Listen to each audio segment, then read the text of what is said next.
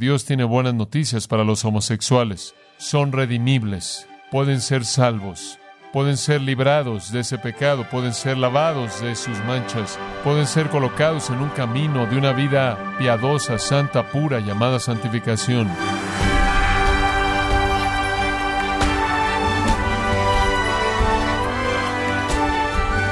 Le damos las gracias por acompañarnos en este subprograma, gracias a vosotros, con el pastor John MacArthur. La cultura ha cambiado su concepto acerca de la homosexualidad. Las creencias que alguna vez se consideraron marginales, hoy en día son la corriente principal. ¿Significa acaso esto que los cristianos deben cambiar su opinión al respecto? Hoy John MacArthur nos recuerda qué es lo que la Biblia enseña acerca de la homosexualidad, conforme comienza con la serie Homosexualidad y la Biblia, aquí en gracia a vosotros. La perspectiva divina o la postura divina de la homosexualidad. Queremos ver este asunto en particular desde el punto de vista de los ojos de Dios y de esta manera a través de la palabra de Dios. Supongo que debe haber alguna justificación para aislar un pecado como este y predicar acerca de él, cuando hay tantos pecados que son igualmente horrendos para Dios. La respuesta para aquellos que podrían preguntarse por qué aislaríamos este debería ser aparente, pero simplemente en caso de que no lo sea. Este pecado ha adoptado propiedades únicas en nuestra sociedad. Ha dejado de ser clasificado como un pecado y ha sido convertido en una especie de grupo de derechos civiles. Es en este punto en particular un asunto político y no uno moral un asunto de libertad y no uno moral o uno espiritual. Y como consecuencia, debido a su prominencia en nuestra sociedad, necesita hablarse de esto. Quiero comenzar a leer una escritura muy pertinente y quiero que abra su Biblia ahí, Primera de Corintios capítulo 6. Primera de Corintios capítulo 6. Tres versículos sobresalen con respecto a este asunto, versículos 9, 10 y 11. Primera de Corintios capítulo 6, versículo 9. ¿No sabéis que los injustos no heredarán el reino de Dios? No erréis, ni los fornicarios, ni los idólatras, ni los adúlteros, ni los afeminados, ni los que se echan con varones, ni los ladrones, ni los avaros, ni los borrachos, ni los maldicientes, ni los estafadores heredarán el reino de Dios. Y esto erais algunos, mas ya habéis sido lavados, ya habéis sido santificados, ya habéis sido justificados en el nombre del Señor Jesús y por el Espíritu de nuestro Dios. Este es uno de esos pasajes de malas noticias y buenas noticias. Las malas noticias son que los injustos no heredan el reino de Dios. Los injustos que no heredan el reino de Dios son caracterizados como fornicarios, idólatras, adúlteros, afeminados, los que se echan con varones, los ladrones, los avaros, los borrachos, los maldicientes, los estafadores. Esos son el tipo de personas que no entran al reino de Dios. Entonces, si usted es uno de ese tipo de personas, usted no entra al reino de Dios. Esas son las malas noticias. Pero las buenas noticias están en el versículo 11. Ese tipo de personas pueden ser lavadas, ese tipo de personas pueden ser santificados y ese tipo de personas pueden ser justificados y lo han sido y lo están siendo. Esas son buenas noticias. Estoy aquí para decir esta mañana primordialmente que Dios tiene buenas noticias para los homosexuales. Son redimibles, pueden ser salvos, pueden ser librados de ese pecado, pueden ser lavados de sus manchas, pueden ser colocados en un camino de una vida piadosa, santa, pura, llamada santificación. Y eso había sucedido en la iglesia corintia. Cuando Pablo le escribió antes a los corintios en la primera parte de su carta, él dijo, no muchos de vosotros sois nobles, no muchos de ustedes son poderosos, pero Dios ha escogido lo más bajo para confundir a los nobles y a los poderosos. Son personas de lo más bajo, ignorantes, humildes. ¿Quieren saber qué tan bajas eran? La iglesia corintia estaba llena de ex fornicarios, ex idólatras, ex adúlteros, ex afeminados, ex ladrones, ex avaros, ex borrachos, ex calumniadores, ex extorsionadores e inclusive ex homosexuales. Pero habían sido lavados, habían sido limpiados y habían sido santificados, esto es, separados de un patrón de vida de pecado, y habían sido justificados, esto es, declarados justos por Dios en base a los méritos de Cristo. Eso éramos algunos de nosotros, pero hemos sido lavados y hemos sido santificados y hemos sido justificados porque Dios ha colocado su amor salvador en los pecadores y los ha perdonado. Y hemos bautizado a muchos que han sido librados de una vida de pecado homosexual, una vida de sodomía. Por la gracia de Dios y mediante su amor salvador, los pecadores homosexuales son redimibles, pueden ser recuperados, pueden ser lavados, pueden ser separados de ese pecado y pueden vivir una vida pura. Se les puede dar un corazón nuevo y pueden ser hechos aptos para el cielo. Hace algunos meses atrás estaba de pie en mi oficina y estaba viendo a un pequeño archivero que contiene los mensajes que llegan por teléfono y me di cuenta de que había uno que decía, un joven acaba de llamar y ha pedido que vayas al hospital para que lo vayas a ver, se está muriendo. Y entonces decidí ir inmediatamente al pequeño hospital que está ubicado ahí y entré por la puerta y le pregunté a la persona que estaba en la recepción en qué habitación estaba Caminé por el pasillo y entré a la habitación y vi a este hombre que estaba en cama, un hombre que no conocía, pero podía verlo y pude darme cuenta de que estaba muriendo de sida. Él era casi piel y huesos, con los ojos hundidos y los pómulos prominentes, casi sin vida. Y conforme lo vi, mi atención se dirigió a otro hombre que estaba ahí en una especie de una postura casual, ahí sentado en un pequeño sofá que estaba en la habitación del hospital, y le dije, mi nombre es John MacArthur. En ese punto este hombre se apresuró a salir de la habitación y dijo, los voy a dejar solos. Me acerqué a la cama, sabiendo lo que estaba a punto de oír, le tomé la mano y él me dijo, me estoy muriendo, no me queda mucho tiempo, tengo sida y el cáncer está comiendo mi cuerpo rápidamente. Y después él irrumpió en lágrimas y dijo, pero tengo miedo de morir porque sé que voy al infierno.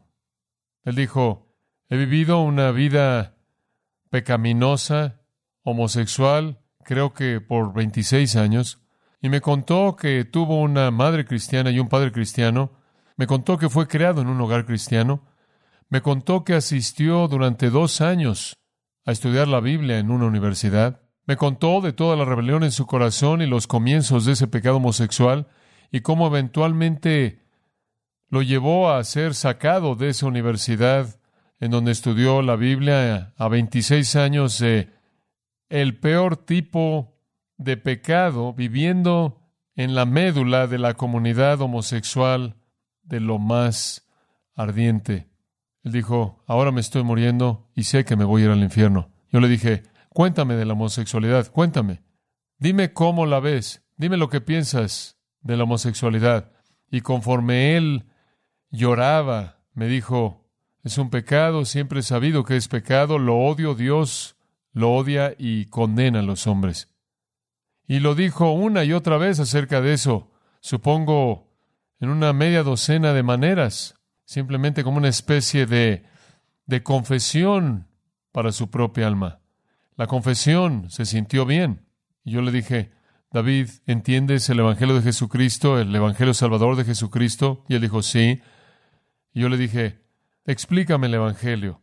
Y él me reiteró sin vacilación alguna cómo Cristo era Dios encarnado, nació y murió y resucitó para nuestra salvación y la eficacia de su muerte en la cruz como un sustituto para los pecadores, y él lo conocía bien, y él entendió que la salvación era por la gracia, mediante la fe, y solo Dios podía salvarlo a partir de su propia misericordia al que de manera voluntaria creía estaba dispuesto a volverse de su pecado. Yo le dije, ¿estás dispuesto a volverte de tu pecado, a arrepentirte, a clamar a Dios y pedirle que te salve? Él dijo, sí, sí, sí. Entonces yo le dije, bueno, la salvación es un regalo que solo Dios puede dar. Permíteme orar por ti y pedirle a Dios que te la dé. Y entonces comencé a derramar mi corazón y conforme yo sostenía su mano y oraba, él estaba apretándome la mano de manera fuerte. La emoción de su corazón se manifestaba en la mano y le rogué al Señor que mostrara su gracia y lo salvara y que le perdonara toda su vida de iniquidad horrenda y que lo librara. Lloré por un buen tiempo, después de lo cual él comenzó a orar una especie de oración mezclada con lloro y confesó su pecado de nuevo, probablemente media docena de veces al Señor, y le rogó al Señor que fuera misericordioso y lo perdonara por la manera en la que él había blasfemado su nombre y había rechazado el Evangelio y había vivido en pecado. Este hombre, evaluado desde todo ángulo posible, era un homosexual que se había entregado de manera total a este pecado y había pecado en maneras que van más allá de cualquier descripción. Y él está clamando por misericordia. Después de que su oración se acabó, hubo una paz y calma que vino sobre su corazón. Y unos cinco días después del día que había orado con él, él se había ido, había muerto. Pero yo le dije ese día ahí al lado de la cama, yo le dije, ahora que te has convertido en cristiano, ¿qué va a ser diferente? Él dijo, mi vida entera va a ser diferente. Él dijo, la primera cosa es que mi vida entera está llena de personas que viven en un mundo homosexual.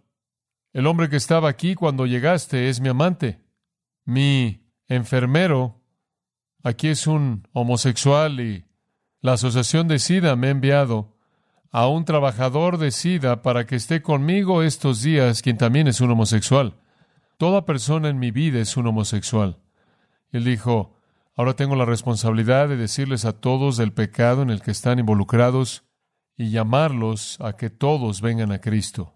Dios le dio cinco días para hacer eso y después se fue. Permítame decirle algo. Una de las tragedias supremas de nuestra época es dejar de clasificar la homosexualidad como un pecado.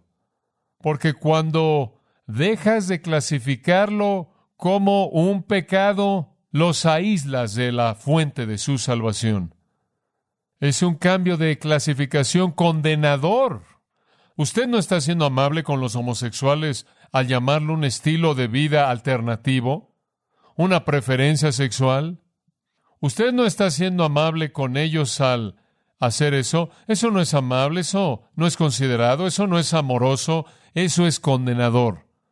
El gesto más amable que usted jamás podría decirle a alguien involucrado en el pecado homosexual es que es un pecado que te va a condenar y te va a excluir del reino de Dios para siempre. Ese es el gesto más amable que le podría decir usted. Un diagnóstico apropiado es absolutamente crucial. Esta no es una orientación sexual alternativa. Este no es un estilo de vida alternativo. Esta no es una situación genética. Esto es pecado y perversión que condena las almas de los hombres y las mujeres. Una campaña de propaganda masiva está dirigida a hacer que la sociedad y la iglesia crea que la práctica homosexual es normal, moral y apropiada para algunas personas, para muchas personas.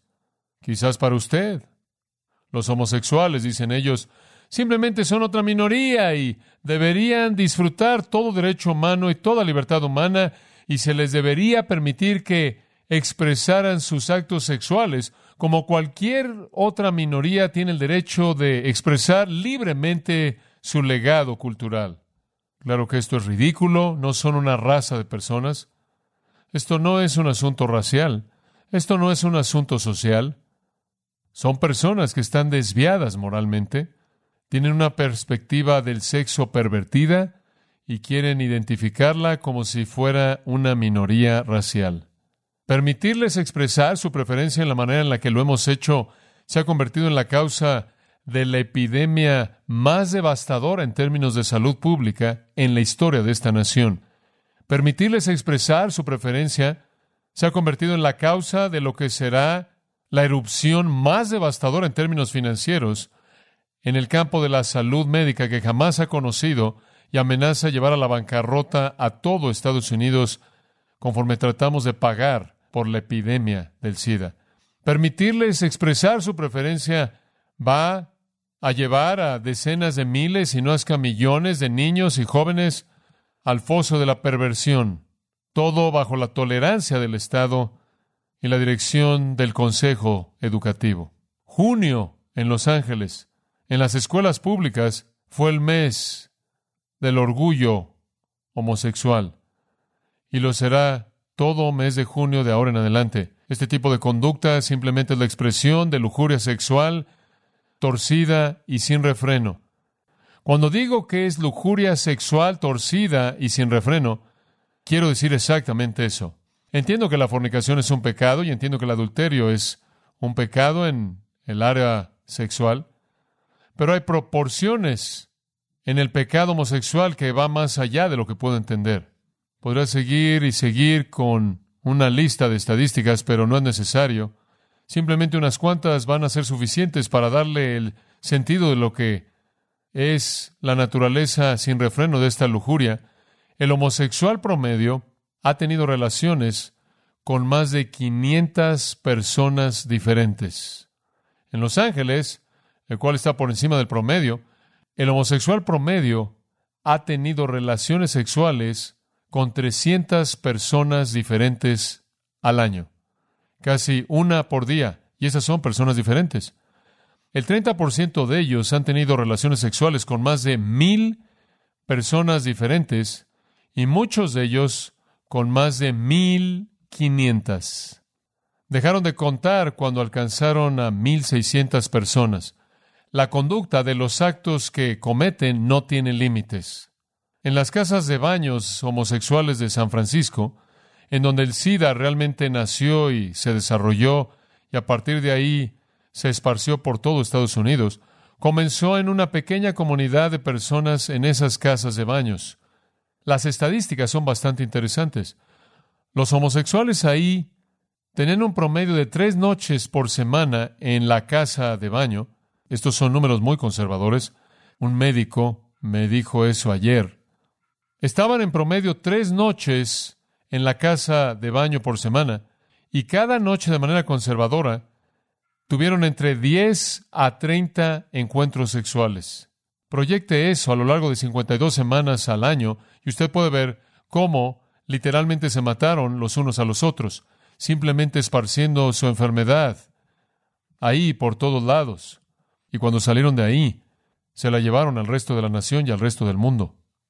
Todo acto concebible e inconcebible está incluido. A usted probablemente le interesará saber que del promedio de 500 parejas con quienes un homosexual tiene relaciones, la mayoría de ellos son anónimos. En la casa de baños homosexuales, entre los 10 y 30 que usted tiene cada noche, todos son anónimos. Usted ni siquiera ve a la persona con quien usted se involucra. Esto no se parece en nada a un genio. Dicen que la homosexualidad es una especie de genio genético. No me parece, no se oye como algo de genios para mí. No es algún tipo de asunto heredado. Es lujuria sin refreno, torcida y no contenida. Le podría dar usted más estadísticas, pero creo que usted tiene suficientes para entenderlo. Ya no va a ayudar el discutir el problema. Estamos muy conscientes de él. Estoy aquí para decir esto. Este pecado vil, miserable, impío, como cualquier otro pecado vil, miserable, impío, es perdonable por la gracia de Dios. Eso es lo que quiero anunciar. Jesucristo murió en la cruz y en su cuerpo Él llevó los pecados de homosexualidad. Él llevó en su propio cuerpo nuestros pecados en la cruz. No sé si usted lo ha pensado así, pero piensa en el horror de lo que Él llevó. Y Él lo hizo para que Él pudiera redimir homosexuales. Pero para recibir ese perdón, el pecador tiene que ver lo que Él está haciendo como un pecado. Y mientras que cubramos lo miserable y lo pecaminoso que es, estamos ayudando y contribuyendo a la condenación. Y creo que llevamos la culpabilidad de la sangre por la ejecución de homosexuales que va a venir por manos del Dios Todopoderoso y ya está viniendo mediante el SIDA, porque aquellos que han promovido eso como un estilo de vida alternativo o un derecho civil llevan algo de la culpabilidad.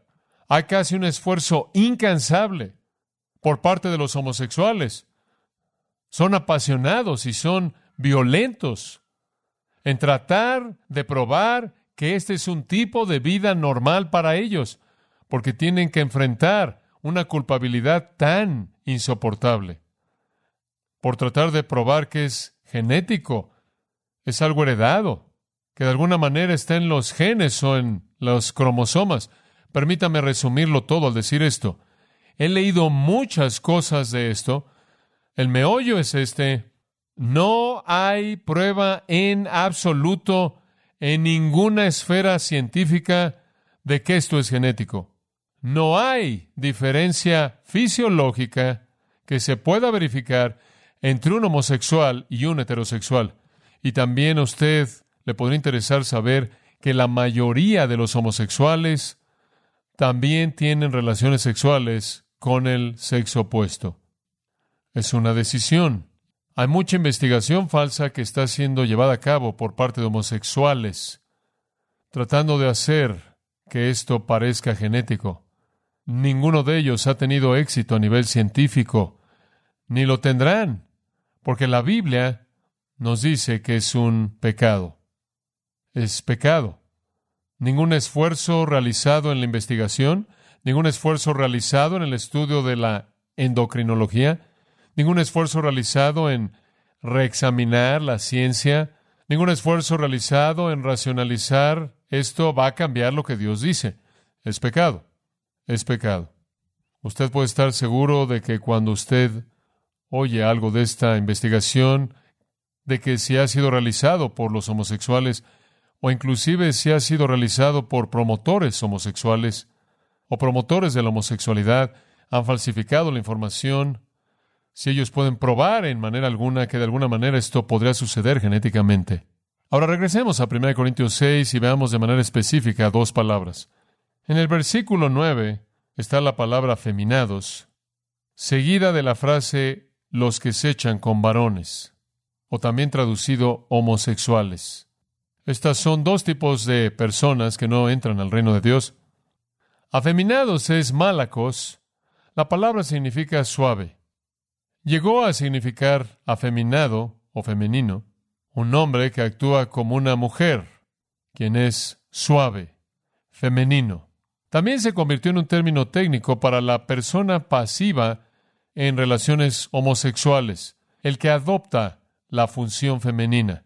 Artie Gingrich, uno de los léxicos clásicos, dice que la palabra también incluyó a hombres y niños que se permitieron a sí mismos convertirse en prostitutos masculinos para los homosexuales. Como puede ver, hay hombres y niños que realmente no desean la homosexualidad tanto como desean el dinero.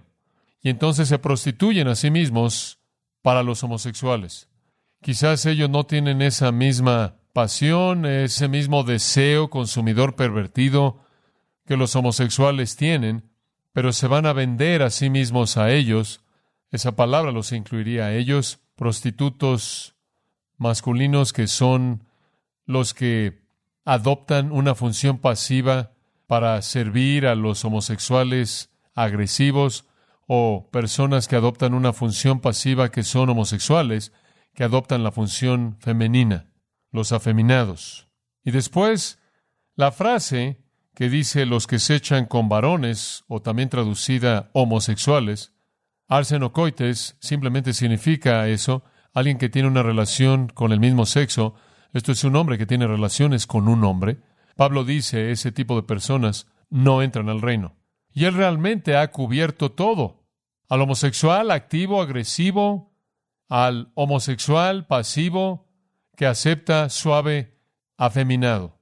El que de manera agresiva se involucra en eso, el que es la parte pasiva, el tipo de homosexual macho y el homosexual suave, afeminado, todos ellos están excluidos del reino. No lo heredan. ¿Por qué? Porque ese tipo de patrón de pecado excluye del reino de Dios. Nunca pertenecerán al reino de Dios con toda su bendición y toda su gloria. La iglesia entonces tiene que decirle a la gente que la puerta del reino está cerrada si usted vive así. Si esa es su decisión y usted no está dispuesto a reconocerlo como pecado y arrepentirse de él y doblar la rodilla y aceptar el perdón de Cristo, usted va a quedar afuera del reino de Dios. La iglesia debe, como la que guarda la puerta, anunciar eso. Tenemos que decirle a los homosexuales, si continúas en ese estilo de vida, si continúas en ese patrón de vida y escoges vivir de esa manera, la puerta del reino de Dios se te va a cerrar. Si estás dispuesto a arrepentirte, venir a Cristo para el perdón de pecados y ser lavado y limpiado, la puerta del reino está abierta. Como los que guardamos la puerta, como los porteros, como los que tienen las llaves del reino, como los que abren y cierran. La iglesia y sus líderes deben dar ese mensaje.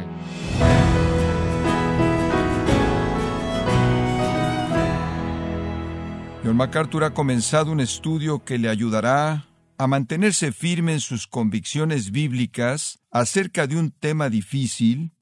Esta es la serie La homosexualidad y la Biblia, en gracia a vosotros.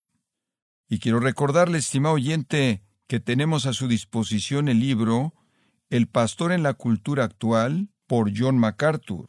Incluye también varios autores confiables que comparten puntos ministeriales bíblicamente precisos proporcionándole así parámetros para hacer frente a las agendas de nuestra época posmoderna. Puede adquirirlo en nuestra página en gracia.org o en su librería cristiana más cercana.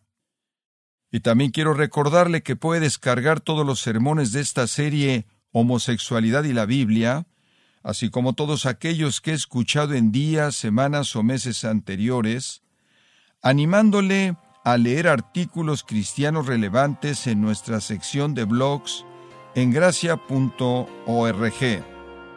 Si tiene alguna pregunta o desea conocer más de nuestro ministerio, como son todos los libros del pastor John MacArthur en español o los sermones en CD que también usted puede adquirir, escríbanos y por favor mencione la estación de radio por medio de la cual usted nos escucha en Gracia a Vosotros. Es importante conocer no solo el país y ciudad de donde usted nos escucha, sino también la radio. Para quienes contactan nuestro ministerio por primera vez, pueden solicitar una copia del mensaje de promoción sin costo alguno, un mensaje por oyente únicamente. Si usted vive en los Estados Unidos o Puerto Rico, escríbanos a Gracia Vosotros, P.O. Box 4000 Panorama City, California 91412. O puede escribirnos a través del siguiente correo electrónico radio arroba Esto ha sido todo y en nombre de John MacArthur y del personal de este organismo, queremos darle las gracias por su tiempo y sintonía, invitándole para que nos acompañe en la próxima edición y juntos desatar la verdad de Dios un versículo a la vez, aquí en gracia a vosotros.